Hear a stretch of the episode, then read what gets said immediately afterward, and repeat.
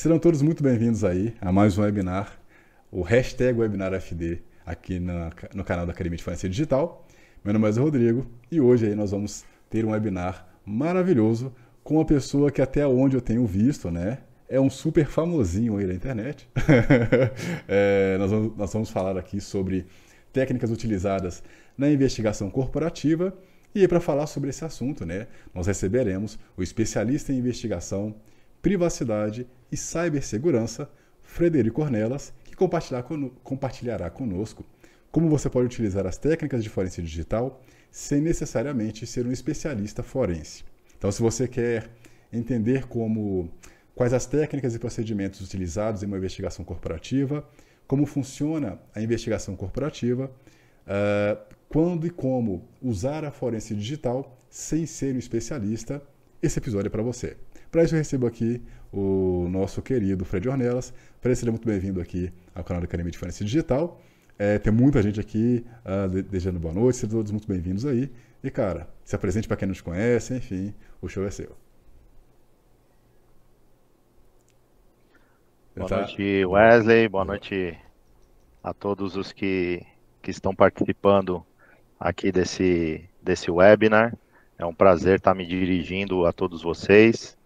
É, obrigado, Wesley, e a, a FD pelo, pelo convite. Né? A FD tem grande prestígio e para mim é uma honra poder estar humildemente aqui, tentando passar algum conhecimento ou alguma experiência, ou até na medida do possível tentar fazer uma troca de experiência aqui é, com a galera que está que tá nos assistindo. Perfeito.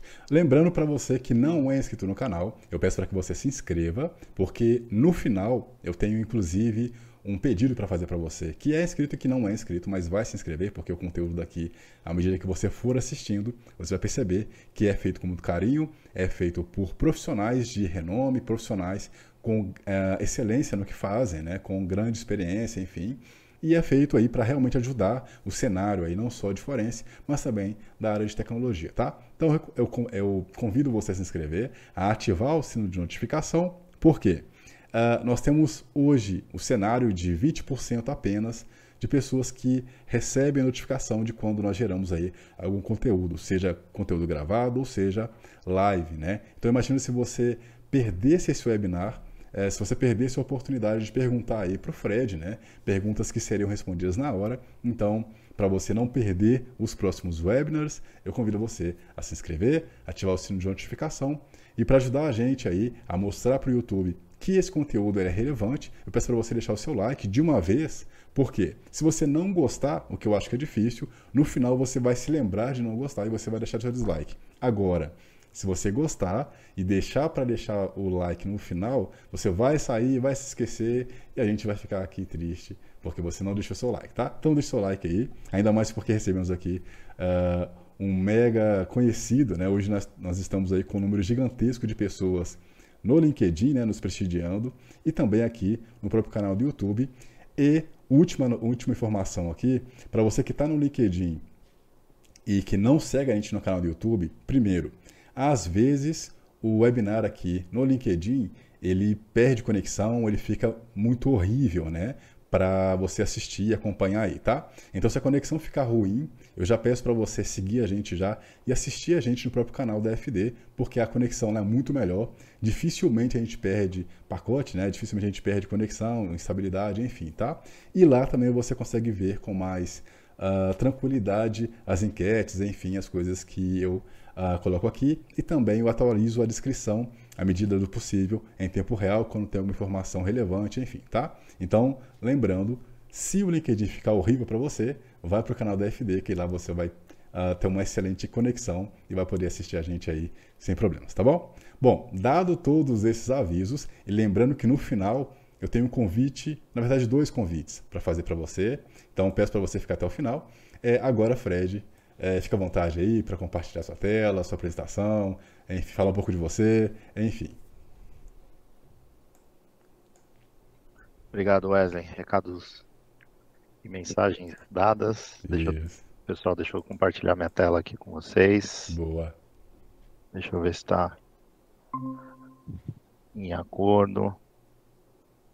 Deixa eu, deixa eu mexer aqui, uma coisinha só e pronto, garoto. Isso aí. Perfeito. Pode mandar bala aí. Beleza, beleza. Boa noite mais uma vez, pessoal. É, é um prazer estar me dirigindo a todos vocês. Por favor, me dê um feedback aí, por gentileza, se o áudio tá legal para vocês. Tá? Se eu falo mais baixo ou mais alto. Tá perfeito, cara. Se tá muito rápido ou muito devagar. Tá tranquilo. Tá? É... Bom, antes, aqui o nosso webinar, a gente vai falar um pouquinho sobre investigações corporativas, né, conceitos básicos da investigação corporativa, utilizando é, a forense digital, tá? Então, deixa eu já passar aqui o, o, o slide. Uhum. Aqui, só? Legal, obrigado aí quem respondeu sobre o áudio. É, bom, aqui está um pouquinho da minha experiência, né? Eu estou há 24 anos no mercado, trabalhando com as áreas de investigação, inteligência, é, gerenciamento de crise. É, sou pós-graduado pela FIA em cibersegurança, tenho graduação em segurança pública pela Unisul, é, tenho alguns, algumas certificações e cursos, aqui são algumas delas, é, inteligência pela Associação dos Diplomados da Escola Superior de Guerra, algumas certificações EXIM, BSI, sou ex-perito criminal militar, né, enquanto atuei como oficial, da, oficial na Polícia do Exército. Eu sou formado pela Superintendência da Polícia Técnica da Polícia Civil do Estado de São Paulo e também investigações avançadas é, pela Diretoria de Estudos Sociais no México. Oh, legal. É, então, assim, essa um pouquinho aqui só para a gente se conhecer. Eu gostaria, na verdade, de ouvir todos vocês, né, a experiência é, de vocês. Eu vou tentar aqui interagir um pouquinho de forma que a gente consiga é, ter essa interação, mesmo que, é, que um pouco à distância. E vou pedir para o Wesley aqui também a gentileza. Wesley, Boa. por favor, me interrompa. É, veja as perguntas aí, fique à vontade para a gente poder ter o máximo de interação. Boa. Porque qualquer treinamento que eu ministro ou, ou conversa que a gente tem, eu sempre costumo falar, uma das primeiras coisas que eu falo é que eu estou na posição de suposto saber, né? Então, uhum. Então, supostamente eu sei algo aqui para passar. Pode ser aqui muito pouco que eu tenho para passar, para contribuir, é, mas o importante é a troca, Isso. né? A troca que a gente tem. Então, o que vocês tiverem para comentar é, de experiência, é, que tem outro ponto de vista ou, ou outra é, outra experiência que, que seja divergente eu esteja colocando aqui, poxa, vai ser super bem-vindo. Obviamente que dentro do possível para a gente não estourar o tempo ou ficar muito tempo no mesmo assunto. Perfeito. Tá? Então, assim, nossos objetivos hoje são verificar os da, para a investigação corporativa, a metodologia da investigação corporativa, tá? investigação cor corporativa e forense digital. Para a gente é, manejar aqui a expectativa, é, então, a FD ela é extremamente conceituada na parte de forense digital e existem cursos do mais alto gabarito com os profissionais extremamente capacitados no mercado para falar especificamente. O objetivo aqui hoje é trazer a metodologia é, da investigação corporativa e em que momento eu posso conectar a forense digital né, na, na, na, minha investigação.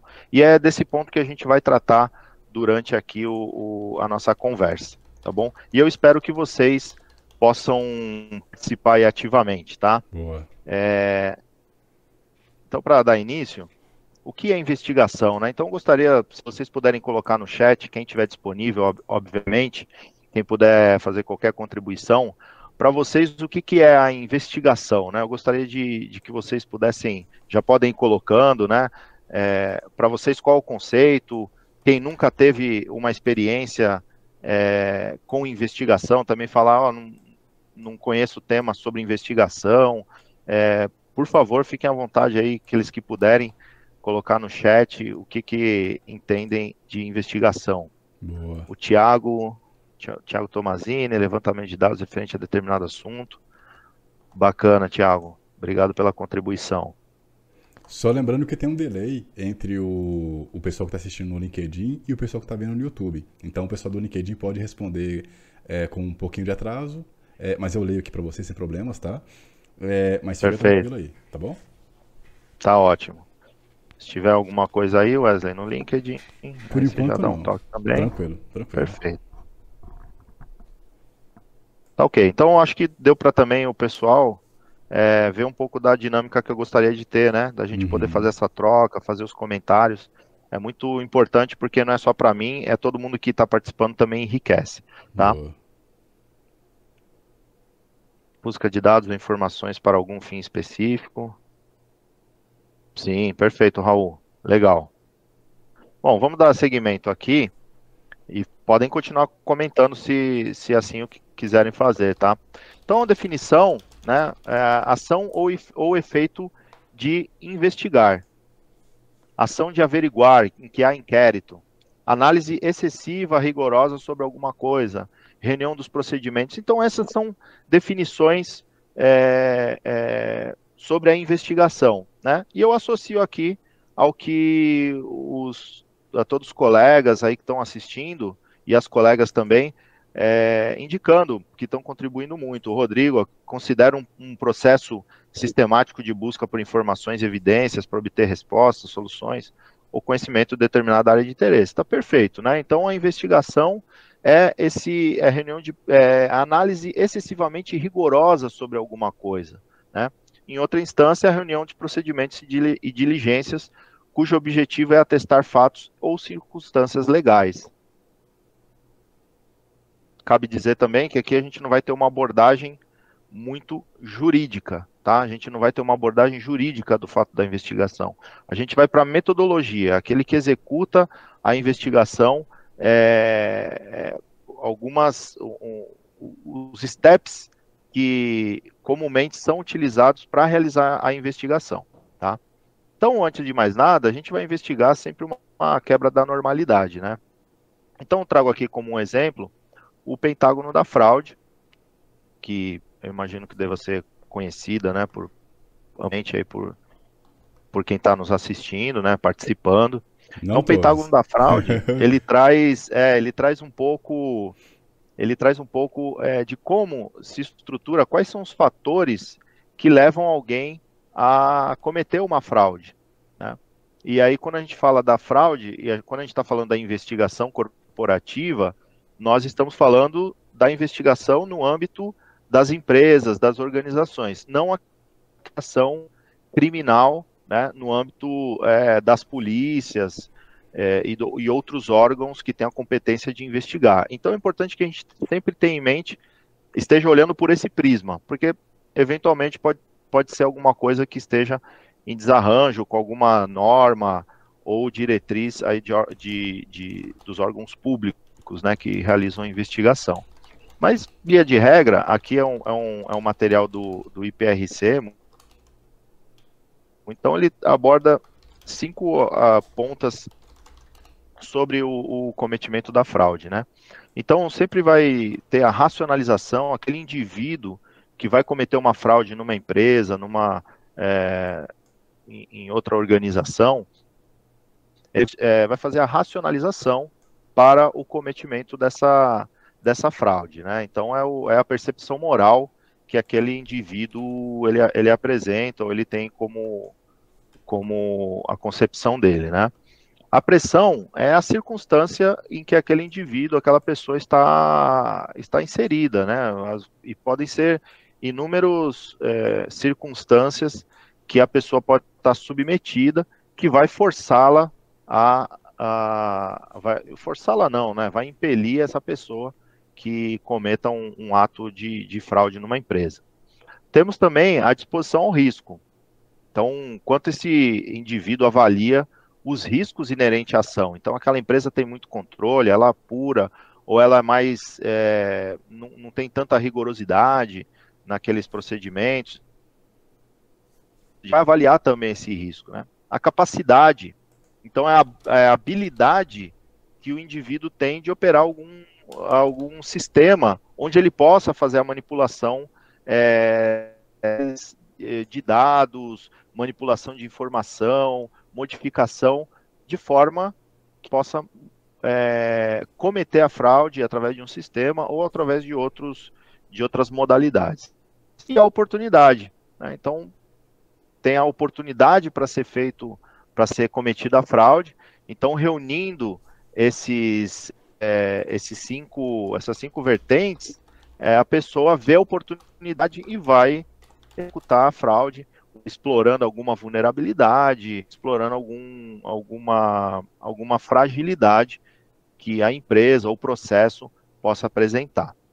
É, tudo bem até aqui, galera? Então, dá um, dá um ok aí na, no, no chat se, se todos se vocês, ou aqueles que já conhecem de longa data, ou até quem desenvolveu também pode estar aí conosco uhum. e comentar sobre isso. Tá? Vai ser super, vai ser super bem-vindo qualquer comentário. Valeu, Rogério, valeu, Thaís. Deram um ok aí. Oziel. Legal, galera. Então vamos lá. Perfil do responsável nas investigações corporativas. Então acredito que muitos de vocês que estão aqui conduzam investigações, investigadores, né, realizando efetivamente os trabalhos, seja como revisor ou até coordenando as investigações. É... E possivelmente podemos ter aqueles que nunca fizeram uma investigação. Né? Então, quem puder pelo menos comentar aí, ó, eu, eu tenho experiência em investigação e ó, nunca fiz investigação. Também me dá um balizamento que a gente vai comentar aqui. Tá? Pode ir comentando aí que eu tô dando uma. Eu vou observando aqui um pouquinho do comentário de vocês. Vamos lá. Antes de tudo, conhecer o perfil do investigador. Isso é um aspecto importante, porque é, nós vamos. É, esse profissional, é, esse profissional ele precisa ter uma capacidade é, muito resiliente acima de tudo para fazer uma investigação. E a gente vai ver alguns alguns é, itens que, assim, pela experiência e pela prática, a gente entende que pode haver é, o, o, aquele profissional ele tem que ter ou desenvolver determinadas habilidades ou conhecimentos, tá? Então, o primeiro item que eu gostaria de, de, é, de comentar é a perspectiva global, né? Então, tudo ele tem que ser uma pessoa que tem uma perspectiva global. Às vezes você vai atuar em determinada área, às vezes o investigador ele vai estar alocado numa área de auditoria, numa área de compliance, numa área de segurança, né? Então podem ser numa área de investigação propriamente dita. Então pode ter várias, é, ele, esse profissional pode estar alocado em vários lugares, mas ele tem que ter uma perspectiva global de tudo que acontece. Né? Ele tem que saber o momento que o país se encontra. Né? Ele tem que entender é, que um Estado vai ter uma cultura diferente de outro, né? o que, o que um, um, um indivíduo ou um crime pode ser diferente em outro estado. Tudo isso vai influenciar no momento em que aquele investigador vai iniciar a, a, a operação de investigação. Então, a perspectiva global é muito importante, tá bom? Maturidade emocional, pessoal. Maturidade emocional, quem já realizou é, investigações sabe que às vezes você está fazendo um trabalho de investigação, está ali um tempão é, e, e acha que está chegando perto de uma solução e você não consegue, aquela investigação perdura, é, ou então você não puxar aquele fio da meada, né, que popularmente a gente fala. Então, muitas vezes é, você não consegue desenvolver. Então é preciso que o investigador tenha uma maturidade emocional para lidar com isso. É, obviamente que os assuntos também são importantes, né? Os assuntos muitas vezes vão ser muito pesados, muito complexos. É, isso é importante também ter a maturidade emocional. No entanto, é, a maturidade emocional que eu falo aqui é de ter essa resiliência, essa capacidade de, de superar essas frustrações que a investigação muitas vezes pode gerar no investigador. Excelente habilidade de pensamento crítico e analítico, então tem que ser essa, é, tem que ser muito crítico e analítico, tem que estar sempre é, observando tudo o que é posto durante a investigação. Né? Elevada integridade, pessoal, você vai estar lidando com o destino de pessoas, de empresas, é, aqueles que fazem, né, ou vão iniciar investigações. Então é muito importante ter uma integridade muito elevada e respeitar é, é, aquele que também está sendo investigado, né? É importante o respeito à pessoa, o respeito aos negócios. Então, essa elevada integridade passa por essa esteira, tá? Sólido enfoque a detalhes, por si só explica, né?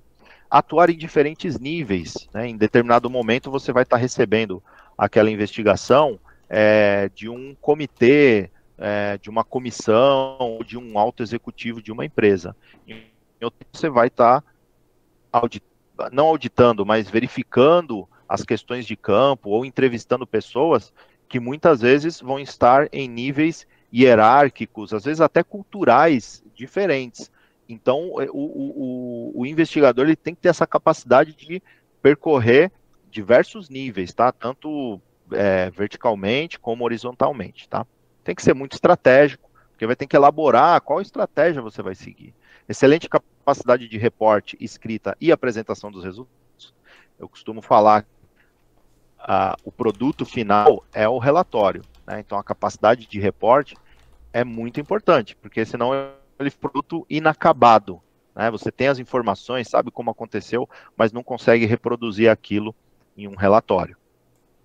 Deve ser perito na matéria, então é, as pessoas vão lhe perguntar, é, e aí você tem que também, aqui até faço um parênteses, né, faço um corte aqui, que muitas vezes quem está demandando a investigação para nós vai perguntar coisas, é, às vezes, muito complexas, ou que viram em um filme, ou tem ciência.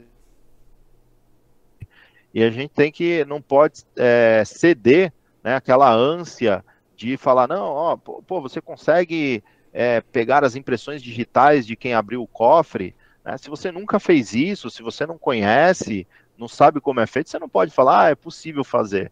Né? Então, estou dando um exemplo aqui bem esdrúxulo, né? mas uhum. é, é para ser bastante didático. No, tá? Então, você, você, como perito da matéria, você tem que falar o que é possível e o que não é possível fazer, até para fazer a gestão dessa, dessa ansiedade das pessoas que estão envolvidas. Tá? Habilidade em tecnologia, a gente vai falar sobre isso mais para frente, mas está bem claro aí, eu imagino, né, para todo mundo. Tem que ser muito ético e criativo. Né? E aqui eu queria é, olhadinha aqui no chat. O Rodrigo falou da imparcialidade. Pô, Rodrigo, muito bom. Estaria, estaria ali na elevada integridade, mas você foi bem enfático aí, imparcialidade. Perfeito, Rodrigo Miranda. Valeu. É, e aqui a gente tem a criatividade, né? E aí eu já lanço uma pergunta para vocês antes de, de comentar. Por que, que vocês acham que o investigador ele deve ser criativo? Vocês fazem ideia do porquê? é, e como a gente tem que desenvolver essa habilidade, por favor, postem aí no, no chat, por gentileza, é, sobre a criatividade investigadora. Além de tudo isso que a gente falou, obviamente que não é um rol taxativo, não é uma doutrina específica, tá bom? É, podem surgir muitas outras coisas, como o próprio colega comentou aqui no chat, imparcialidade, pode, outros, outros colegas podem ter outra visão, e, por fim, a criatividade. O investigador deve ser criativo e como ele, ele precisa dessa criatividade. Até mesmo porque a gente está falando aqui de. Né, Wesley? Uhum. A gente está falando aqui de, de é, forense digital, então, às vezes. É, a gente tem muita, muita gente do, que vem de uma área mais técnica, né? Então eu não consigo pensar somente na lógica. Então algumas coisas elas vão ser ilógicas. Então é, vamos ver aqui. Não sei se eu, não sei nem se eu posso fazer isso, hein, Wesley? Eu tô pode, pode ficar à vontade. dando uma olhada aqui no chat já. Pode ficar à vontade. É, sendo criativo, acho que a Thaís falou, né? Sendo criativo, acho que consegue encontrar formas diversas de chegar em algo. O Rodrigo contribuiu de novo, adaptação em situações em constante mudança, perfeito. O Oswaldo, às vezes a obtenção de dados, provas, pede não permitir a execução por meios tradicionais, exigindo que se pense fora, pense fora da sempre seguindo todas as todas as legislações e com muita ética, então isso é muito importante na investigação. É, não é só o que eu sei, mas é o que eu consigo comprovar, mas sua contribuição foi perfeita, muito boa. É, um dos pontos que eu penso é existem várias formas de se descobrir né, algo, conseguir uma informação. Ter linhas de pensamento como direcionamento, pensar fora da caixa, o Ozel falou. Pessoal, perfeito. Obrigado pela participação. E é isso mesmo. É a criatividade, é aquela criatividade de, pô, deixa eu assistir um filme que eu nunca assisti na vida, de um, de um, um é, como se diz, é, de um tipo de filme de, de drama. Eu não gosto de drama, mas poxa, eu vou, eu vou assistir para entender a natureza de uma pessoa, né? A natureza sentimental, alguma coisa de uma pessoa. Isso é importante, né, para o investigador. Poxa, eu vou ler um livro, eu não gosto de, de romance, só gosto de livros técnicos. Eu vou ler um livro de romance, vou ler gibi, vou ler o, aquilo que vai, vai me tirar daquela, daquela minha especialidade, de só ver algo que eu estou confortável e da minha especialização. Eu tenho que olhar de forma bem abrangente. Lembra que a perspectiva global do investigador é isso, eu tenho que olhar para tudo. Porque a investigação ela vai ocorrer de diversas a, a fraude, né? Ele vai ocorrer de diversas maneiras, vai ser executada por pessoas diferentes e ambientes diferentes. Então, se você não tiver criatividade, é o que muitas vezes a gente ouve, poxa, como é possível alguém fazer isso? E muitas vezes vai ser possível que a pessoa faça, e a gente tem que acreditar nessa uhum. possibilidade, né, Wesley? A gente sim, tem sim. que acreditar, porque senão a gente vai estar. Tá, não vai estar tá um passo atrás do, do fraudador, vai estar tá dois. Sim. E a gente não pode, né? A gente tem que ter a mesma criatividade que os. Só, que esses fraudadores. Pois não, só, Wesley. Só para complementar, não sei se entraria nesse caso, é, nessa questão de criatividade. É, tem a série do Narcos. Uh, onde tinha lá o Wagner Moura fazendo Pablo Escobar. E se você assistir ela, você vai perceber que os policiais tinham que ter muita criatividade para conseguir é, entender, no mínimo, onde o Pablo Escobar Legal. conseguia fugir, porque ele tinha Legal. criatividade. Então, eu acho que é seria um, excelente exemplo para mostrar que a criatividade ela te ajuda primeiro a sair do viés de confirmação, né, no caso. Ou seja, você para de pensar muito de forma técnica, você para de pensar muito como você foi ensinado, e quanto mais uh, uh, você conseguir olhar para outras formas, né, outras coisas que estão acontecendo, e você se permitir a se abrir e enxergar como as coisas funcionam e tal, é, e deixar um pouquinho só de, de pensamento técnico, você consegue, às vezes, chegar em algum local ou algum lugar, né? É, justamente porque você é, abriu muito a, a, possibilidade de, de chegar vários caminhos, assim como possivelmente o Pablo Escobar, no caso, o Wagner Moura, né, o personagem lá fazia. Eu acho que seria um excelente exemplo, né? O que, que você acha? Obrigado, obrigado pela contribuição também, Wesley. Aí você está de mediador, e... mas contribuiu muito, muito obrigado, bem. E, e, pô, as contribuições aqui no chat, eu não estou vendo no, no LinkedIn, né? Uhum. Mas a do, do YouTube aqui, é, eu estou vendo e fantásticas. Eu não, não corrigiria uhum. nenhuma, né? Obrigado, obrigado. muito bom, muito bom. No, no LinkedIn, só para complementar rapidamente, Pois não. É, nesse momento está com a integridade ruim lá, né? Mas não sei se a galera vai ouvir a gente. É, pelo menos o Robson, Robinson, ele disse, é, quando ele estava respondendo a, questão da, da, criatividade, ele disse verificar todas as possibilidades.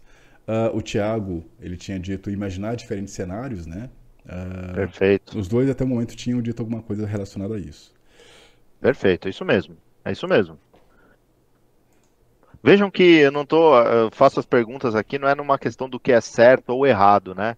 É na questão do, da amplitude que tem a investigação.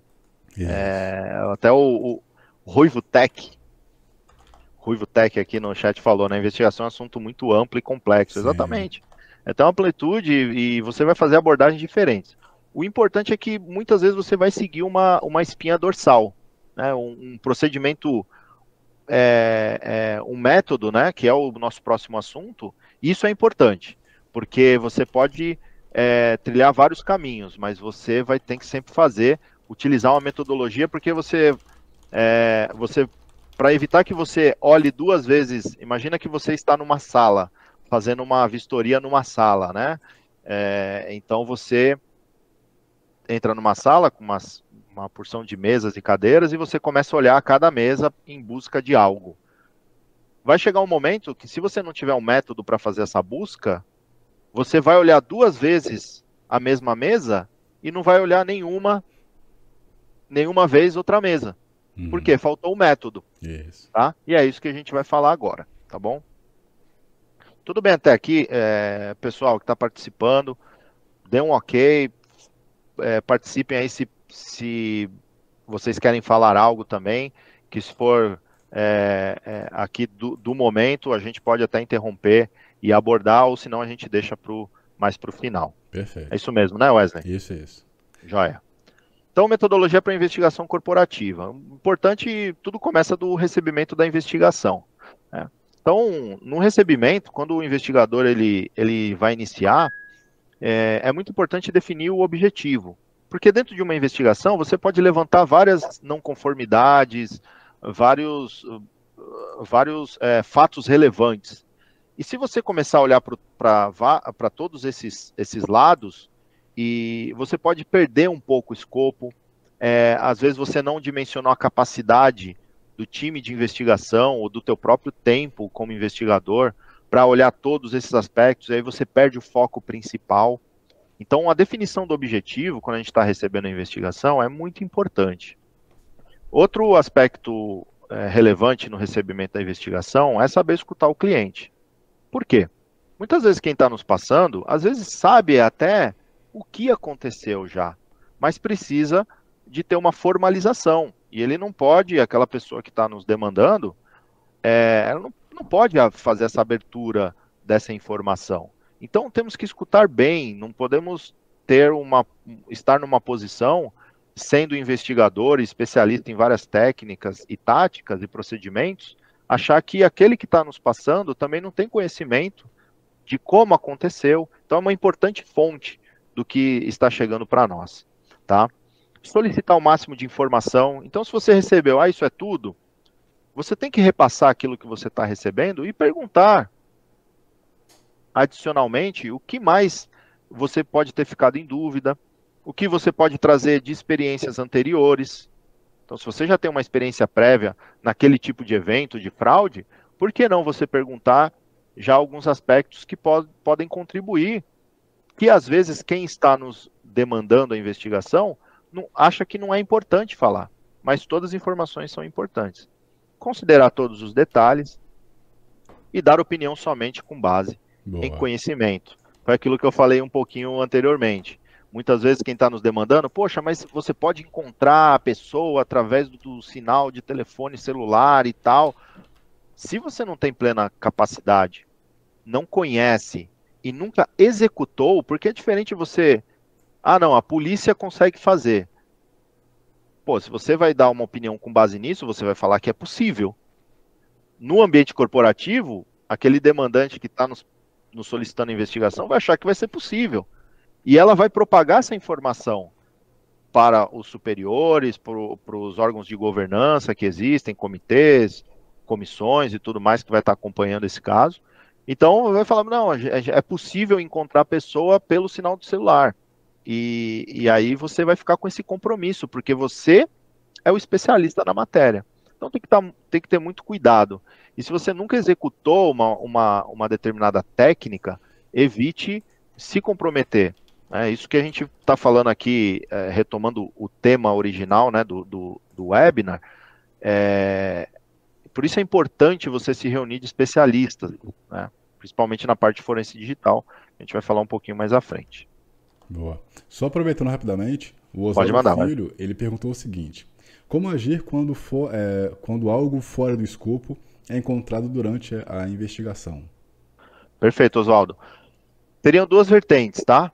Uma é incluir no é, é, ver até onde esse aspecto ele está vinculado ao escopo principal.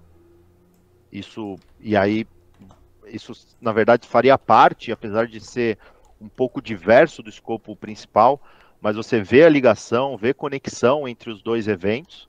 Ou uma outra vertente seria é, eu vou fazer um informe apartado de que algo foi detectado e se isso deve ser incluído no escopo da investigação ou será conduzido por outra equipe, outro momento, é, enfim, sempre lembrando do princípio da oportunidade. O que, que é o princípio da oportunidade? Você obteve uma informação. Se você fica com aquela informação muito tempo, ela pode perder o seu valor.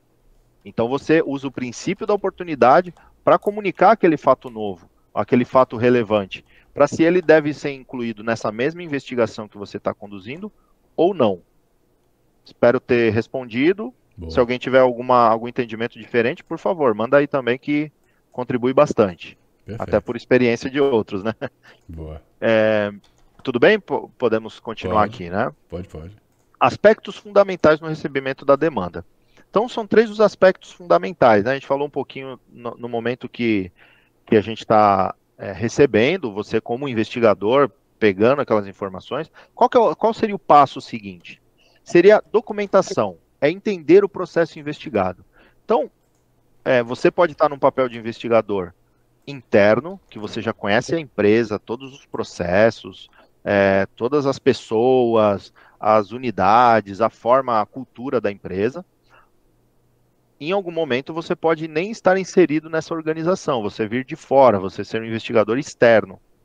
Nesse momento é muito importante que você se cerque de conhecimento, inclusive solicitando a documentação de determinado processo que é foco da investigação, para você poder realizar, é, entender como que funciona aquele processo. Só que isso não é tudo. Você deve ir para o item 2, que está constante no slide. Validar Muitas vezes a gente sabe que um procedimento está escrito, mas ele não é executado daquela forma. Então você pode se deparar com uma situação onde você fala: não, pô, isso aqui está tudo errado porque a documentação diz que deve ser dessa maneira. No entanto, na prática, as pessoas executam de outra forma. E é aquela forma que é validada na empresa, que as coisas acontecem, que todo mundo sabe que é feito. Então, quando você fazer o depara entre o que está documentado e o que está sendo executado, fatalmente pode surgir aquela, aquela suspeita da fraude. Então, é importante você olhar os dois, a documentação e fazer a validação daquilo. E se é diferente, é muito distinto do que está no papel, no procedimento, né, e, e os processos como eles são na prática, isso deve fazer parte da investigação também. E com isso, definir o alcance e o objetivo.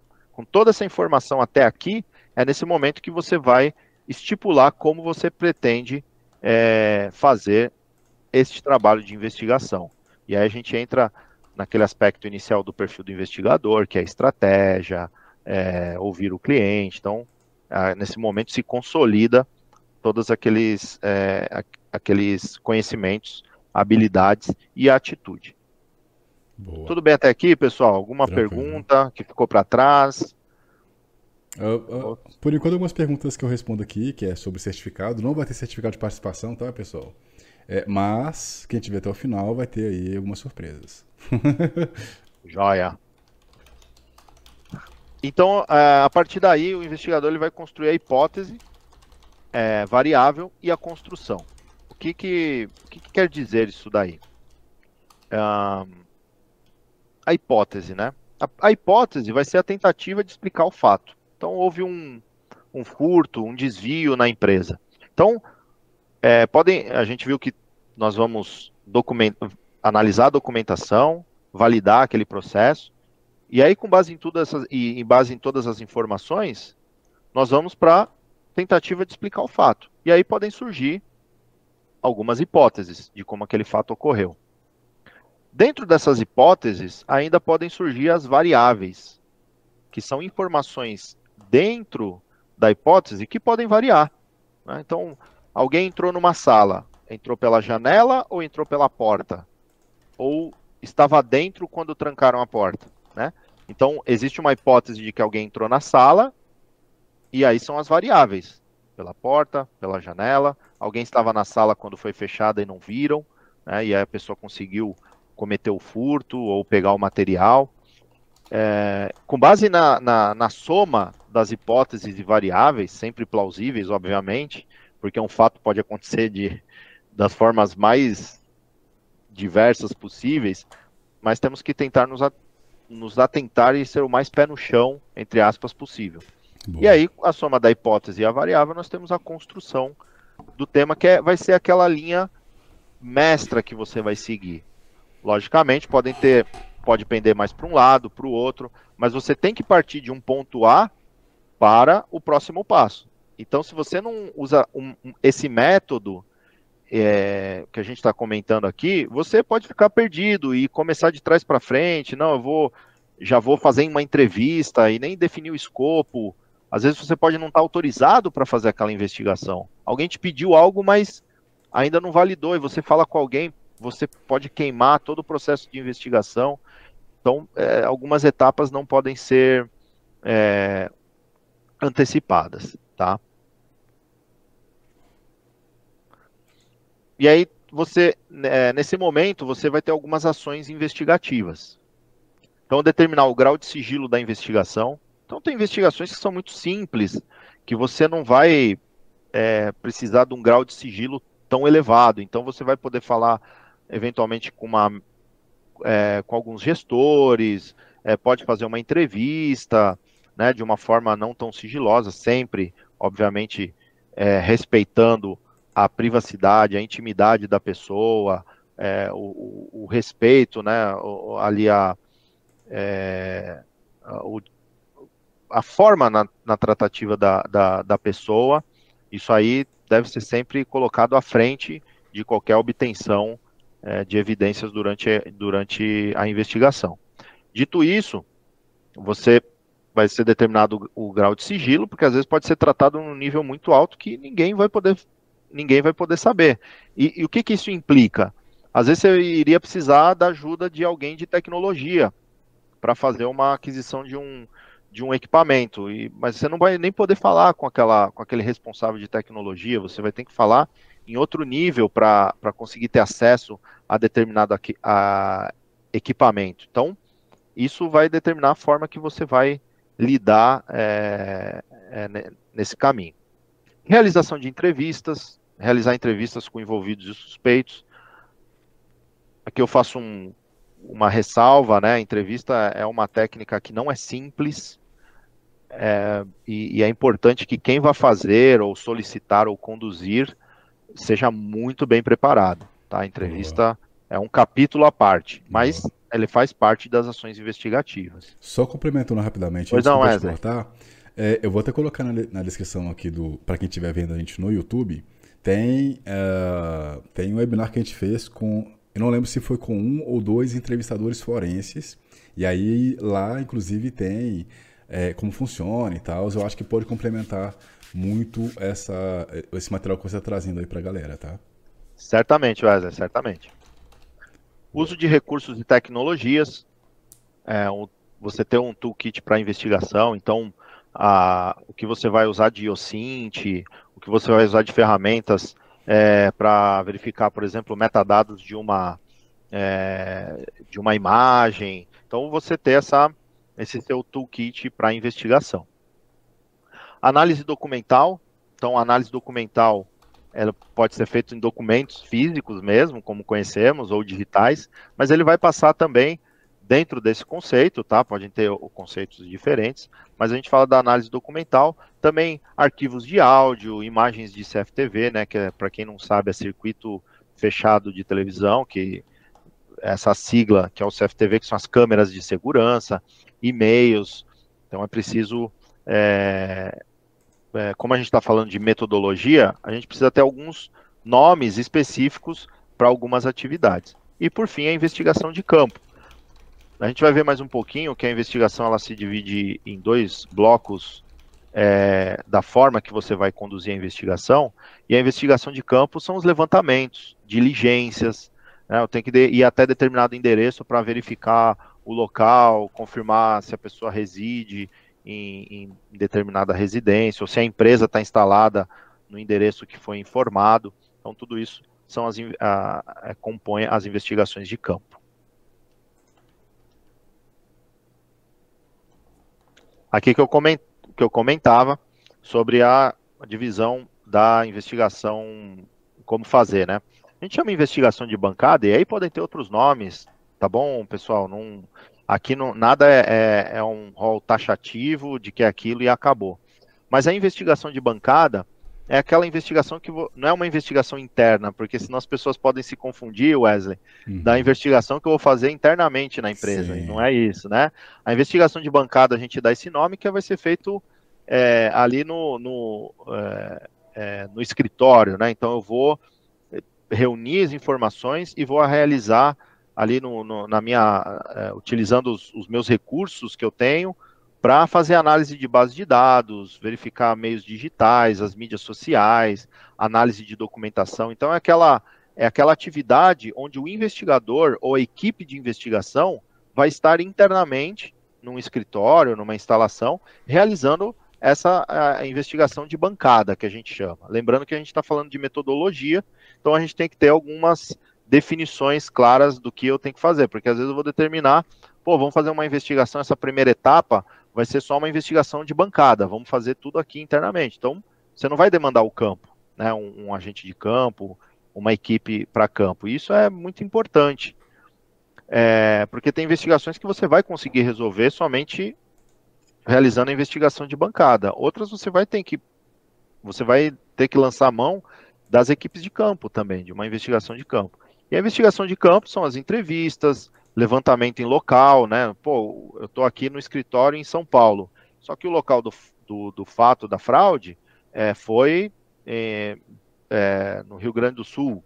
Então vou ter que deslocar para lá. Então tem que ir lá, conhecer o local, fazer diligências, as coletas, aí aqui já entra a parte de, de preservação das, das evidências né, é, digitais para um forense digital. Tudo isso dividido dessa forma. Se você conhece outra forma, pessoal, quem está assistindo, também quiser contribuir, fique à vontade para nos trazer um pouco mais de conhecimento, inclusive para mim também, eu agradeço. Boa. E o nosso produto final. Quando a gente fala de investigação, a gente tem o produto final, que são os relatórios. Então, quando a gente fala de relatório, é onde vai culminar todo o trabalho feito. E, repito, não é o que eu sei. A investigação não é o que eu sei, é o que eu consigo evidenciar. É o que eu consigo colocar num relatório de informações que foram obtidas por meios legais, fontes idôneas, um trabalho é, ético e profissional de investigação, é o que eu consigo fazer essa demonstração. Então, o relatório ele é muito importante. É, e aqui eu divido o relatório em duas etapas. Né? Vocês veem aí que o item 1 é relatório parcial 1. E aí nós podemos ter durante uma investigação, pelo menos na metodologia que, que, é, que a gente tem experiência de utilizar, que eu sempre utilizei pelo menos, de realizar vários relatórios parciais, quantos forem necessários. Por quê? Aí nós temos dois motivos principais. É, eu levantei, já tenho, eu estou numa etapa ainda, às vezes, inicial de uma investigação, e só que eu já levantei bastante informação significativa e que aquele demandante, quem me demandou a investigação, não tinha conhecimento. Então, para que, que eu vou ficar com essa informação até o final da investigação, que pode durar ali um mês, dois meses, e eu tenho uma informação importante na primeira semana? Eu elaboro um relatório parcial e já vou munir de informação aquele demandante. Porque ele pode obter essas informações e fazer novas conexões. Fala, poxa, eu tenho uma informação A que ela se conecta com uma que eu não passei para investigação, mas agora faz sentido um outro fato que eu levantei. Poxa, eu vou fazer esse feedback para a equipe de investigação. Não sei se eu estou sendo claro, mas é, é, se a informação ficar comigo muito tempo, ela pode perder o valor. Então eu faço esse relatório parcial 1. Primeiro, para alimentar de informações esse meu demandante. Obviamente, se não for é, ser muito prematura a informação, se ela não está confirmada, então preciso confirmar a informação, ela não pode ser prematura, eu tenho que confirmar a fonte, a idoneidade da investigação, daquela informação e da fonte, antes de passar. Não podemos ser levianos e, ah, eu vi qualquer coisa e já vou comunicar. Não. Mas eu faço um relatório parcial para comunicar esse demandante e também ir fazendo a, a, o que eu repeti aqui algumas vezes, né? A gestão dessa, é, dessa ansiedade de quem está demandando, porque você vai ter um, um, executivo, por vezes, que vai demandar uma investigação, ele está sendo pressionado. Pô, e aí, o que está sendo feito? E às vezes o investigador ele fica investigando um, dois meses e só vai falar lá no final, e aquele gestor ficou ali, meu, sem ter notícias, não sabe o que está tá sendo feito. Então, por isso que é sempre importante ir emitindo relatórios parciais, desde que sempre com a informação confirmada, idoneidade da fonte e, e das informações. Eu vou só dar uma olhadinha aqui no chat, Wesley, Perfeito. não sei se eu posso, Pode, só para ver se tem alguma... De, deixa eu só é, é, fazer uma pergunta para, inclusive, trazer uma, uma informação que o próprio Oswaldo trouxe. Antes de eu fazer a pergunta, você acha que todo investigador, ele sabe da importância da cadeia de custódia, ele entende a importância disso, ele é preparado para lidar com isso? É eu penso que não. Eu que penso não? que não. É, eu penso que não. É, não vou falar, não, não, posso aqui falar de nenhum profissional sim, sim. especificamente, obviamente, mas é, a experiência mostra e até é, ouvindo outros profissionais da área também. Eu não vou lembrar agora, mas recentemente eu estava ouvindo também uma, um, um webinar assim uhum. similar a esse, onde um, um profissional de investigação muito gabaritado no mercado comentava e falava sobre a, que os investigadores eles não têm o conhecimento das ferramentas uhum. tecnológicas para investigação. Uhum. E, é, e é até isso que a gente vem levantar um pouco a bandeira Boa, aqui, tá? Perfeito. A gente não vai entrar em nenhum aspecto técnico, mas a gente vai, vai, vai justamente levantar essa, essa, essa bandeira, tá? De que a gente precisa conhecer. E a cadeia de custódia, para muita gente que trabalha com investigação, ela é desconhecida. Isso. Como fazer, né? Eu vou usar uma ferramenta não vou falar o nome aqui de umas ferramentas, né? Mas uhum. eu tenho que ir lá no cartório e, e fazer a, a, garantir que aquela, aquela evidência ela está íntegra, uhum. ou eu tenho ferramentas hoje que podem me dar esse recurso, então uhum. existem ferramentas hoje que podem, às vezes, te dar esse recurso em certo nível de, de segurança, de confidencialidade, integridade é, daquela informação. Então, o investigador ele precisa saber, e muitas vezes ele não vai, precis, ele não vai precisar ter o conhecimento técnico. Hoje Isso. o nosso objetivo aqui é justamente esse: uhum. a, é, é levantar essa bandeira de que o, o investigador, o encarregado da investigação, aquele que coordena várias equipes de investigação, seja qualquer um do, desses níveis de profissional, ele tem essa capacidade de falar, poxa, eu não sei fazer, mas eu conheço, eu consigo buscar, eu sei que existem ferramentas para melhorar uma imagem de CFTV. Existem ferramentas? Existem ferramentas e técnicas. É complexo. Se você dizer que você consegue ter a, a dominar todas as ferramentas, é, poxa, você está de parabéns. Né? Um, é, um, é um profissional de, de elite mesmo. Mas você tem ferramentas para melhorar a imagem de CFTV, imagens de, de, de é, fotos, é, você tem é, é, softwares para melhor, melhorar é, áudio, verificar metadados, fazer análise de vínculos. Então, se você não sabe disso, você tão pouco vai buscar, né? Você Sim. vai tentar fazer ali, pô, vou fazer uma análise de vínculo aqui no PowerPoint, né? Põe lá uma fotinho do cara e puxa uma linha e vai buscar no seu. Sendo que tem, existem ferramentas que podem fazer automatizado. Então, para concluir essa, essa parte do, do, do colega, até, desculpe, até esqueci o nome ah, de quem perguntou, foi Oswaldo, se não me engano, né? Uhum. Oswaldo? Então, Oswaldo, eu acho que muita gente que está na nossa área, muitos colegas, e não é uma crítica, por favor, é, ninguém está aqui para ficar fazendo uhum. esse tipo de comentário, mas muita gente desconhece a cadeia de custódia, tá? Perfeito. Na verdade, às vezes até conhece, fala, ah, eu sei que eu tenho que uhum. preservar, mas pô, qual é o mínimo que você tem que fazer? Né? Eu, ah, eu só pego o computador e levo, tento ver o que, que tem antes e depois uhum. eu levo para um especialista. Pô, se você já acessou o equipamento, você já está comprometendo aquele, aquele, uh, aquela evidência, sim, né? Sim, sim. Então, só é, é desculpa não. te cortar. É, antes, antes de pedir para você explicar o que, assim, de forma resumida, né, o que, que seria a cadeia de custódia, é, eu queria perguntar para quem está assistindo a gente se você sabe o que é e qual que é a importância da cadeia de custódia, se você usa, né, enfim. E é, aí eu queria pedir para você, Ornelas, é, assim, me corrija se eu falar de forma errada, a cadeia de custódia, de forma muito resumida, ela seria a forma como você garantiria, de certa forma, né, que aquela evidência ela não foi manipulada, ela não foi ali adulterada. É, aí eu queria, é, seria isso? Não, tá perfeito. De uma forma, de Muito uma forma, simplista, né? é simples, mas não, é, não simples, mas não sim, simplista, né? Uhum. É, você descreveu bem. A cadeia Obrigado. de custódia é onde eu vou garantir que aquela evidência, ou quando a gente fala de perícia, a gente vai abordar um pouquinho isso um pouquinho para frente, a gente fala de vestígios, né? Isso. Falando de perícia, a gente fala de vestígios. Mas tudo bem, não tem, não tá errado, tá?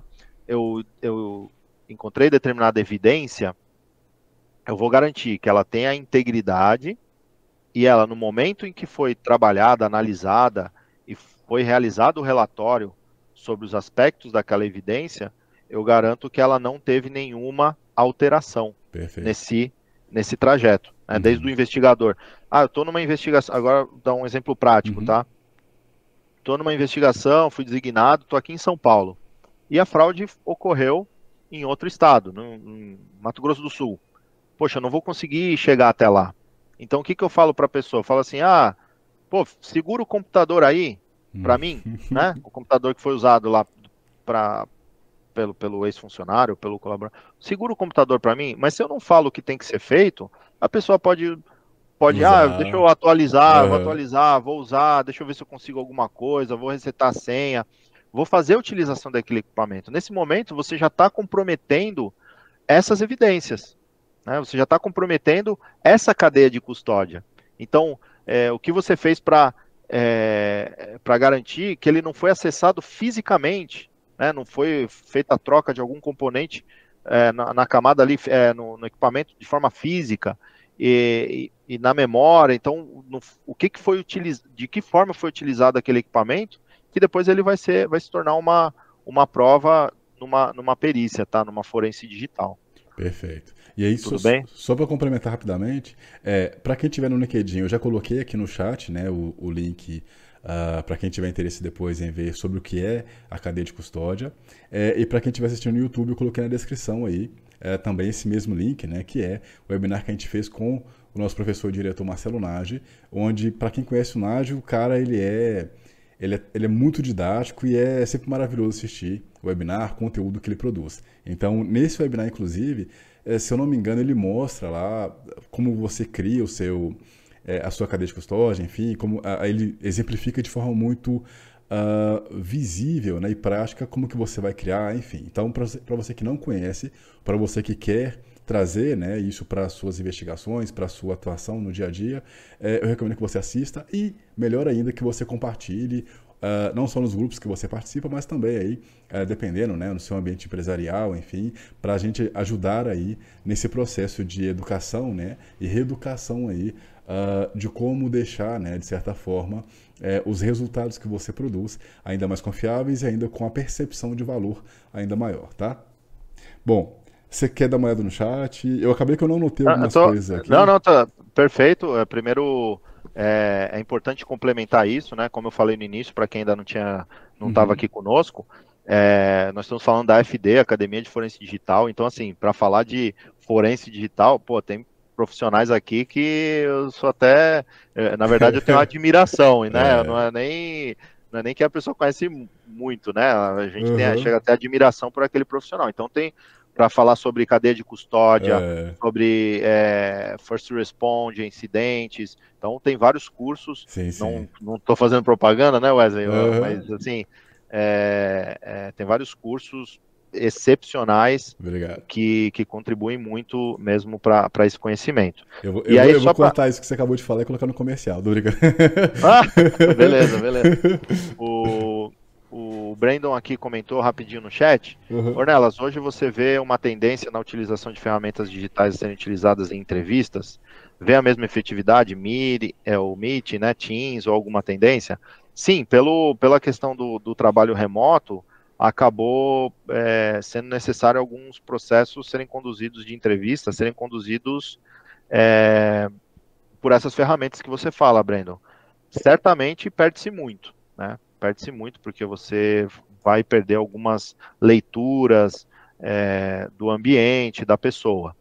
Mas é, se, as, se eventualmente for a única forma de fazer, o princípio da oportunidade ele deve ser, ele deve, ele deve vir à frente e você não pode perder aquela oportunidade de conversar com a pessoa. Nem que depois você faça uma segunda entrevista, tente se planejar né, dentro do escopo da investigação e tentar fazer uma entrevista presencial com essa pessoa porque para angariar mais informação. Mas se você só tem esse recurso, eu recomendaria utilizar só esse recurso. Obrigado aí, você falou muito bom conteúdo, a, a, já te agradeço. E o Biratã falou o seguinte: como é problema dessa pressão por notícia ou atualização desse relatório? Isso não pode influenciar negativamente na entrega? Certamente. Por isso que você vai gerenciando a nossa, a minha sugestão, né? é, até por experiência, é você ir fazendo essa gestão e emitindo os relatórios parciais. Você é, alivia essa pressão, o Biratã. Você não vai estar sempre com a pessoa ali, pô, e aí, o que está acontecendo? Você já se antecipa e emite um relatório parcial. Você não tem essa pressão de, às vezes, não confirmar uma informação, não confirmar, não ver a idoneidade de determinada fonte. Isso é um risco muito grande. Então, entre você ceder a pressão e entregar um relatório sem confirmar uma informação, é, eu, é, eu acho melhor você aguentar a pressão e, e, e, fazer a entrega, né? Mas seu comentário é muito pertinente e realmente isso pode acontecer, tá? Boa. Não é, não é, não é algo que não possa acontecer. E o relatório final, né? Ele tem que ser sempre conclusivo e sustentado. Então, tudo que você está colocando na conclusão, você tem que sustentar durante o relatório.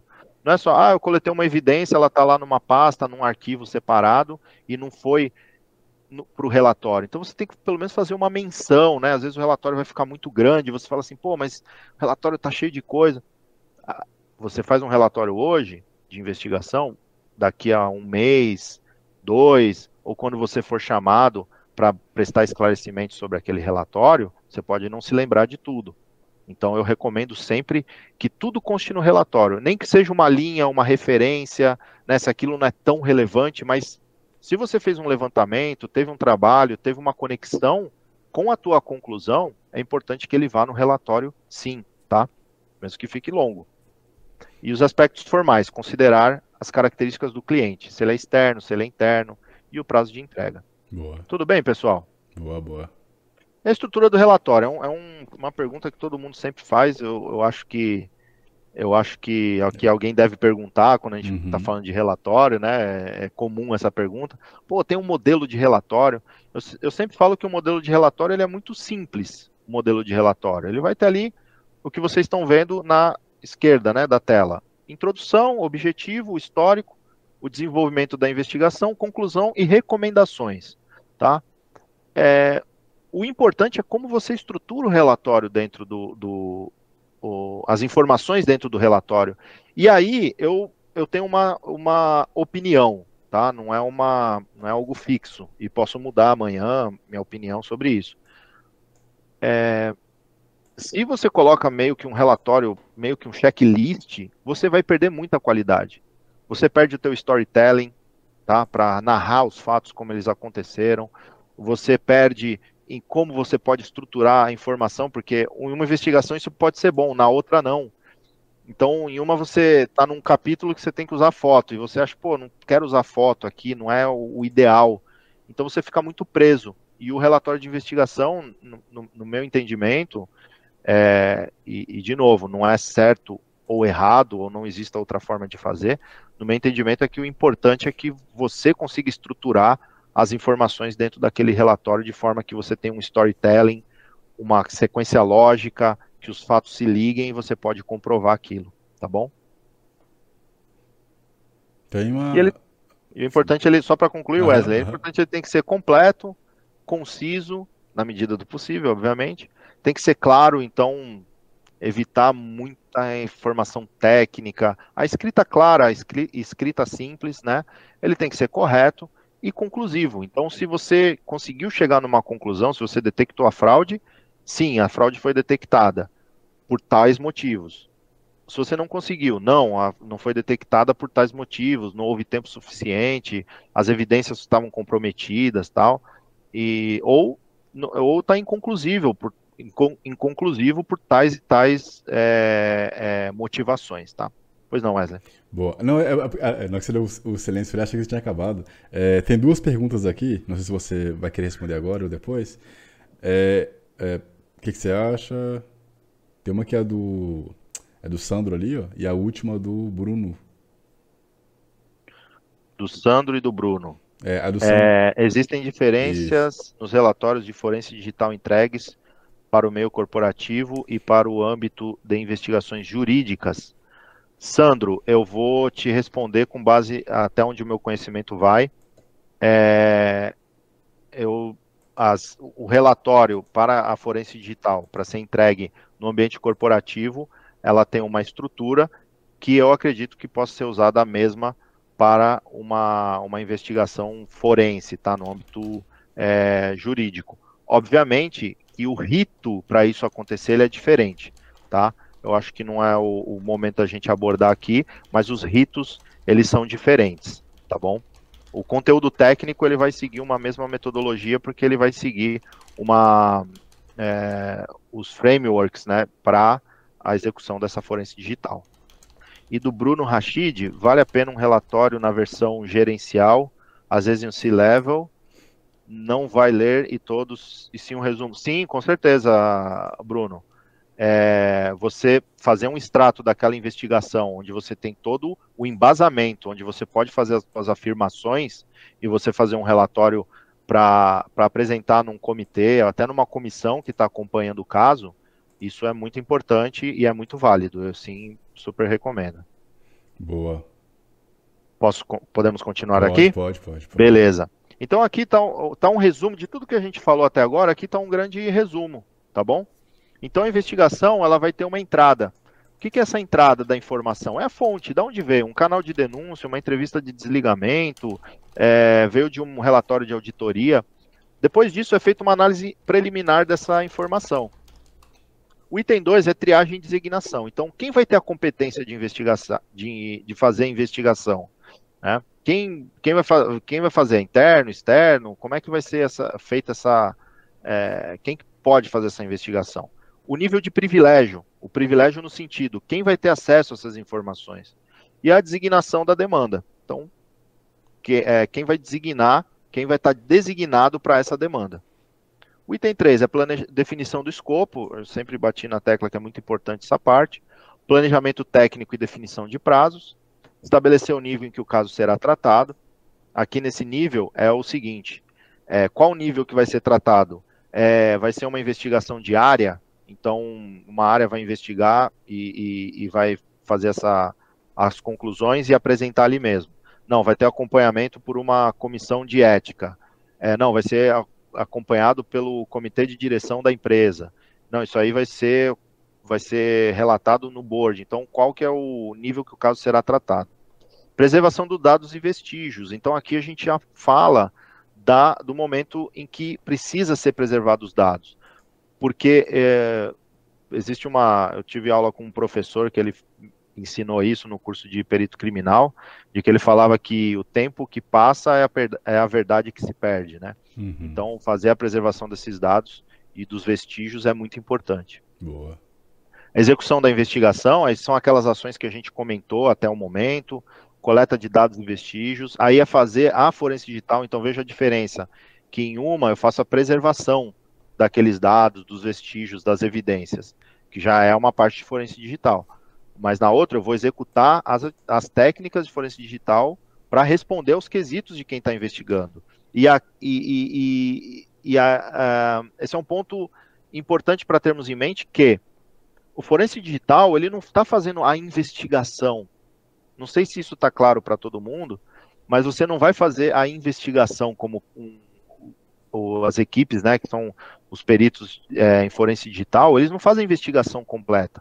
Obviamente que eles têm que entender o contexto, o que, que eles vão falar, mas ele precisa responder a quesitos de quem está conduzindo a investigação. Olha que interessante para quem está no, nos acompanhando aqui, Wesley, uhum. também. É, então, essa é, é uma importante definição que tem que ficar muito claro para aqueles que né, estão ingressando na área agora ou não tinham esse conhecimento. A forense digital ela não vai fazer investigação. E às vezes pode ter muitos colegas que são das, dos times de forense digital e se confundem e falam, poxa, eu estou fazendo investigação. É, é importante ter essa, essa divisão, né? Porque são trabalhos distintos, até como, como prova técnica, a, o relatório do, do perito do, do, forense digital, ele, ele tem que ser algo muito técnico, ele, então ele não está misturado na investigação. Obviamente que ele vai compor a investigação como um anexo, olha que interessante. Boa. Então, é importante que o investigador ele saiba disso, fala, poxa, então agora vamos acionar a equipe de forense digital. Sabemos que você, para ter a capacidade que um perito em forense digital possui, os equipamentos, porque não é só você conhecer, você tem que ter os equipamentos. Então são caríssimos. Às vezes uma empresa ela não vai manter essa estrutura toda lá esperando um evento que vai utilizar. Então você tem que lançar a mão de parceiros é, bem, bem robustos aí que possam dar essa, essa, esse suporte. Perfeito. Análise de documentos e vínculos, realização de, realização de entrevistas, investigação de campo e, por último, o relatório, que é o produto final. Então, Perfeito. confecção do relatório e revisão, conclusão e recomendações e a difusão, para quem vai chegar esse relatório. E até o que o Bruno Rachid comentou, né, se vale uma apresentação para o C-Level e tal. Então, até onde vai chegar? Vai, vai ser porque você precisa ter essa rastreabilidade também. Perfeito. E aqui a gente vai, vai arrumando aqui para a fase final, tá, Wesley? Uhum. Até você vai me controlando o tempo também, por gentileza. Beleza. Investigação corporativa e forense digital. Então, a, é, quando a gente usa o termo forense, tudo bem até aqui, pessoal? Ficou alguma pergunta para trás relevante aí que não tenha. Pode. É, é, Podemos é, seguir? Pode seguir, tá porque. É, é é... Não, vou seguindo aqui, eu vou seguindo. Perfeito, obrigado. É, a parte forense, né? Então temos o é, forense é aquilo que é do foro judicial, uhum. é aquilo que é de interesse para a justiça, tá? Então, só uma terminologia. Aí nós temos a, a, forense e a perícia criminal. Não podemos. Aí a gente fala assim, poxa, eu faço uma investigação forense, uma investigação criminal. Ou eu faço uma forense digital, estou fazendo uma perícia criminal, porque tinha um estelionato, uma fraude. A perícia criminal, pessoal, é uma atividade típica de Estado, tá? É importante não, não ter essa confusão. É uma atividade típica de Estado, de cunho técnico-científico, inclusive com previsão no Código de Processo, Processo Penal. Então, é, a pessoa chega e fala assim, se intitula, né? Ah, sou perito criminal e tal. Se você não é concursado, subordinado lá a uma, a uma superintendência de polícia técnica ou as polícias nos estados ou até a Polícia Federal, é, eu penso que não estaria muito adequado a terminologia de se, se denominar como perito criminal, tá? Então elas vão se, vão se aproximar, às vezes, as técnicas, né? É, perícia criminal vai usar no, na computação forense, né? Às vezes pode usar as mesmas técnicas, mas são distintas, tá? Boa. Só um pouquinho de conceito, tudo bem? É, uhum. Para ficar um pouquinho mais fácil de, da gente entender. Então, quais são a quando a gente fala de perícia criminal, nós temos alguns tipos de perícia, né? Balística forense, documentoscopia, crimes contra o patrimônio, contra a pessoa e diversas outras, né? Química, forense, física e tal. E as ciências forenses, que já que podem, foi o que eu falei, podem ser usadas as mesmas técnicas muitas vezes, mas elas têm a finalidade diferente. Né? Então, as ciências forenses ela pode ter a computação forense que é o que a gente está falando, numa investigação corporativa, é, não é uma perícia criminal que vai ser feita, mas sim uma forense digital. Ela tem interesse para a justiça, às vezes pode ter um interesse para é, né, compor um, um, um, relatório, e eu não sou né, especialista em direito, tá, pessoal? Não sou advogado, então eu, eu não vou aqui me aventurar né, a entrar num, num âmbito jurídico mais complexo, tá bom? Mas é, esse relatório ele pode sim é, fazer parte de um, de um processo judicial. Perfeito. Aqui, até de um dos cursos da, da FD, né, o Perito Digital Starter, é, conceitua aqui, fez um esquema, um esquema gráfico bem interessante. Então, forense digital é a ciência derivada da intersecção entre ciência forense e a ciência da computação. Né? Então, tem a forense digital. Perfeito. Forense digital a, ou computação forense consiste basicamente no uso de métodos científicos para preservação, coleta, validação, identificação, análise, interpretação, documentação e apresentação da evidência digital com validade probatória em juízo. Muito legal. É, para quem é do ramo de cibersegurança ou segurança da informação, a gente está muito acostumado também a usar o forense digital, muitas vezes em um incidente que ele tampouco irá instruir algum processo judicial, ou seja, é, efetivamente ele não é, não vai ser usado em juízo, mas é normal para quem é da área de cibersegurança e segurança da informação, a gente usa às vezes esse termo de forense digital, né, numa análise de um malware, e tampouco ele vai compor um relatório ou um, ou um laudo pericial é, para a justiça, mas isso é só um só um, um comentário, né? né? Vamos dizer assim, é só um, só um comentário. É, então, a forense digital é, quando a gente fala da investigação, nós temos aqui esse ciclo, né? Começando ali na normalidade. Então lá na empresa está tudo ok, tudo correndo bem. Existe a quebra da normalidade, que é essa porção é, indicada em vermelho. O que é a quebra da normalidade? Vamos entender que houve a fraude, tá? Ou houve o ataque, ou, ou filtração de dados, o que seja. É, vai ser realizada a gestão daquela crise, a contenção, a recuperação e posteriormente a isso que vai ser realizada a investigação. Tá? Então esse esse ciclo eu tentei colocar aqui de uma forma mais visual em que momento que a investigação é realizada. Porque antes vai ser uma auditoria, né? Na normalidade vai ser realizada uma auditoria nos processos. Então não podemos confundir uma auditoria com investigação, tampouco a forense digital com a investigação. Lembre-se que a forense digital ela vai ser provocada durante a investigação. O que, que esse o perito lá do forense digital ele precisa comprovar? Né? Ele precisa ser provocado, ele precisa receber aquele artefato para ele poder fazer a análise. Então aqui é o mesmo esquema que eu apresentei um pouco mais acima na investigação, as etapas da investigação, e aqui eu só quis dar um destaque na parte de forense digital, onde ela começa a atuar efetivamente. Boa. Alô, alô? Ah, tá. A gente já caiu. Aqui eu trago algumas informações, olha só. A... E aqui é uma informação de, um, de uma pesquisa, né, perfil global, global do fraudador, da KPMG, de 2016, já faz um tempinho, mas é proposital isso, tá? Então, aqui ele descreve na pesquisa, é, vocês podem pesquisar aqui o relatório completo, muito bom. Então, como a tecnologia foi utilizada para cometer a fraude. Então, criar informações falsas ou enganosas, 24%. 20% forneceu informação falsa em plataformas de mensagem ou via e-mail. Então, aqui a gente vê várias é, é, formas em que foram utilizada a tecnologia para o cometimento da, da fraude, tá? 2016. Pensem, imaginem hoje, convido vocês a imaginar hoje como estaríamos já passado tanto tempo pós-pandemia e como os crimes cibernéticos é, é, tiveram uma, uma elevação é, de ataques e de fraudes cibernéticas elevadíssimas, esse indicador ele realmente é muito maior hoje. Aqui é uma outra pesquisa, que é a pesquisa global sobre fraudes e crimes econômicos, já de 2022, né, da PwC.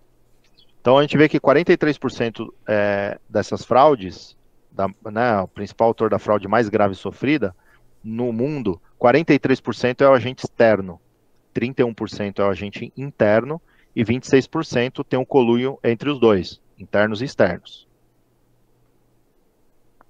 Da mesma pesquisa que eu apresentei é, anteriormente, a gente tem os principais agentes externos, que são consumidores, aí a gente pode falar de plataforma, a gente pode pensar né, nas plataformas de e-commerce é, e outros, ou, ou bancos, outros tipos de fraude o, aqui está hacker, né? Eu trouxe o, o, termo como está na pesquisa, né? Normalmente uhum.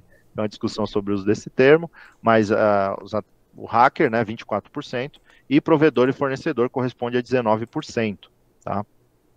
Então, a gente vê que, que as fraudes no ambiente é, digital estão muito grandes. o que, que eu trago então? Que não tem como dissociar a necessidade de ter a capacidade forense digital para a atuação das equipes de investigação corporativa. Então você pode ter um crime financeiro numa empresa, você vai precisar do forense digital.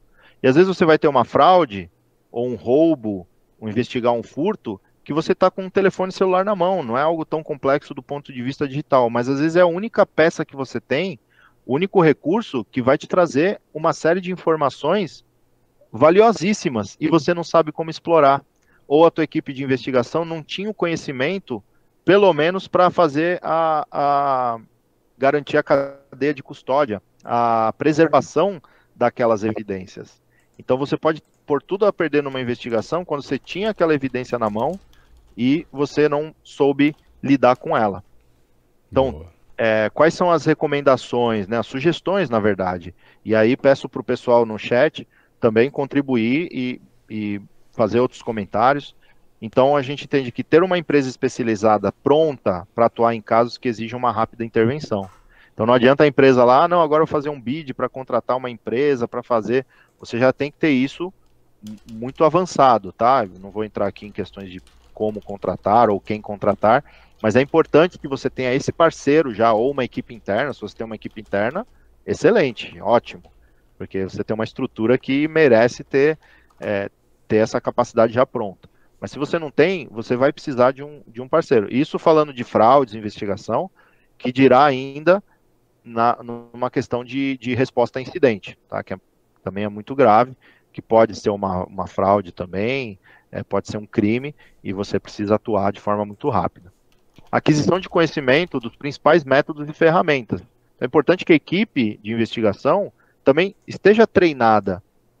Ah, Ornelas, mas eu vou formar um perito, um forense digital aqui? Não sei. É a sua necessidade?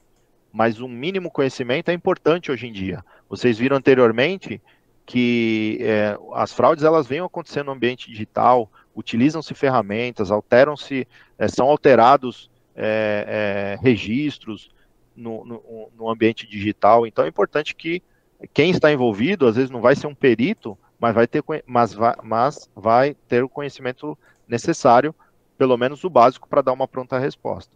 Considerar que no corpo normativo de investigações estejam contemplados os processos para a realização dessas perícias digitais.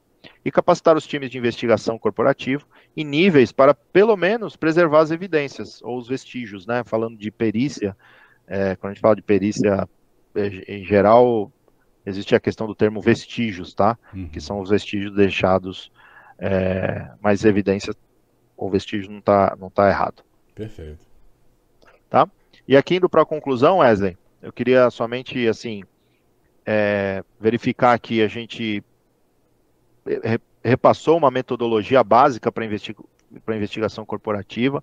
A gente não fez nenhum estudo de caso, não fizemos uma análise mais aprofundada da, das etapas, né? Aqui nós fomos um pouco mais é, rápidos assim para passar o, o assunto mas eu acho que a gente conseguiu atingir sim. esse objetivo sim, sim. É, de, de, atingir essa metodologia e a necessidade de estar preparado para realizar uma investigação corporativa utilizando técnicas em forense digital. Então, eu vejo que a conclusão é que a gente tenha atingido esses dois objetivos, entendido a metodologia básica e sensibilizado quem está conosco, seja quem está começando ou quem já, já, já trabalha com investigações, tenha isso em mente e possa levar para o seu time, para a sua empresa, é, enfim, para a sua estrutura, essa conscientização de que até o termo, né, é, fogo se combate com fogo, né? Então a gente não pode estar tá falando de fraudes digitais e a gente não ter a capacidade de realizar uma, uma forense digital aí numa fraude ou para um litígio, ou às vezes até uma ação civil que não é não é, é não é criminal, mas você vai precisar dessa técnica, desses relatórios, tá? É, não sei, Wesley, se a gente abre para perguntas, se tem esse espaço, se podemos responder algumas. Aí eu tô com você e com, a, e com o pessoal que está nos acompanhando aqui. Então, eu fui informado aqui que o prédio está fechando. onde você tá. Aí, para você não ficar preso aí e tal. Beleza. Foi beleza. o seguinte: eu pedi para a galera deixar a pergunta assim que a live acabar, e quando ela for finalizada, ela vai virar um vídeo né, normal do YouTube. E eu peço para você deixar as perguntas no campo de, de comentários. Porque aí a gente volta com um novo assunto e aí você a gente responde também uh, essas perguntas aí, ou em um vídeo gravado em off, ou em um próximo webinar. O que, que você acha? Tá joia, por mim. Perfeito. Tudo bem. Bom, então, é, é, agradeço aqui, para você não ficar preso no prédio, eu agradeço aqui a galera que está tá assistindo a gente aqui é, até o momento, né? É, falando de uma forma muito rápida, é, nós estamos aí, uh, deixa eu pegar minha colinha aqui, senão eu vou falar coisa errada aqui, antes uh, de, deixa eu só fechar aqui a apresentação, peraí só um minutinho, um minutinho, um minutinho. Eu paro de compartilhar aqui, Wesley? Pode ser, por favor. Obrigado. Pode deixar. Obrigadão. E aí, o que, que, que, eu queria pedir para vocês? É, nós estamos aí uh, uh, concorrendo né, em um evento chamado Forensic Forecast. E eu deixei um link na descrição aqui no YouTube. Uh, então, se vocês puderem ajudar a gente aí é, preenchendo né, as informações aí, né, sobre professor, entidade de ensino e ferramenta forense, né? Então ajudar a gente aí nesse cenário aí, né? Nessa é, é importante premiação, né? Uh, o link já está na descrição. Então, aí alguns itens que vocês podem selecionar aí, né? Sobre a ferramenta, sobre o professor, sobre a Academia de Forense Digital. É, vai ajudar a gente aí a conseguir, né? É, ganhar aí em algumas categorias e representar bem o Brasil aí, tá? Além disso, eu fiz uma enquete aqui sobre quem é aluno da FT e 62% das pessoas responderam que não. Então eu deixei diversos treinamentos gratuitos para vocês começarem né, o, o estudo de vocês. É, sem gastar nada, conhecer a metodologia da FD e daí, é, se vocês gostarem e entenderem né, que a FD é, é a melhor referência para você é, melhorar né, os seus estudos, a, a, o seu conhecimento, que eu tenho certeza que vocês vão, vocês podem aí estarem observando os valores e a evolução aí dos próximos treinamentos, tá? Então temos aí mais de cinco treinamentos gratuitos aí na descrição do vídeo do, do YouTube, tá?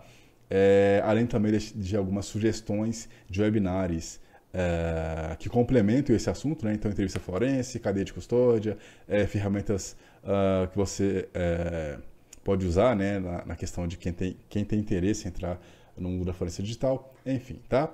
E para finalizar aqui, é, queria aqui agradecer ao nosso palestrante, né, o super famoso, Fred Ornelas. Fred, obrigado pela participação. É, desculpa ter meio que afunilado aqui, acelerado o processo final, mas é... Para você não dormir aí no prédio, espera até amanhã liberar aí, tá?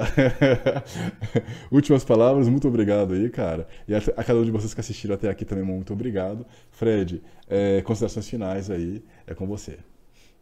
Espero ter atingido o objetivo com vocês. Uhum. É, muito obrigado pela participação, super ativo a galera participando, isso é muito bom. Uhum. É, troca de experiência é o mais importante, tá, pessoal? Sim. Como eu falei no início, eu tô na posição, estava na posição de suposto saber, né? Então foi legal porque teve essa troca. Agradeço a FD, né? Não faço parte é, da FD, mas agradeço imensamente o convite. Wesley, muito obrigado pelo apoio. Tamo agradeço junto. ao professor Renan também, que é, que é, é uma pessoa magnífica e, e, grande referência no mercado de forense digital. Então agradeço, é, fico extremamente agradecido pela atenção, primeiramente de todo mundo, e pelo convite e pelo apoio. Muito obrigado. Perfeito. Pessoal, obrigado aí. Excelente noite. Uh, Terça-feira que vem a gente tem um novo webinar, tá? Então convido vocês aí a participarem, tá? É, o link desse novo webinar está na descrição e é só ativar o sininho de notificação para você ser lembrado, tá bom? Excelente noite para vocês aí. Até terça-feira que vem e valeu.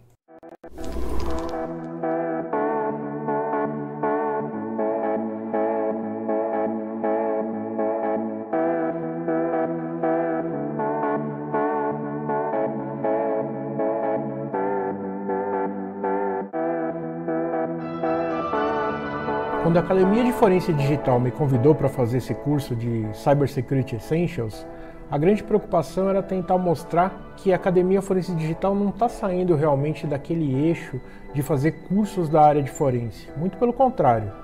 A ideia é mostrar como é que um criminoso hoje pensa, né? qual o modus operandi de um cybercriminoso e fazer com que o aluno entenda todos os passos para se realizar uma invasão, porque somente dessa forma ele vai conseguir é, entender esse mindset do criminoso e com isso saber identificar é, e ajudar a mitigar riscos, né?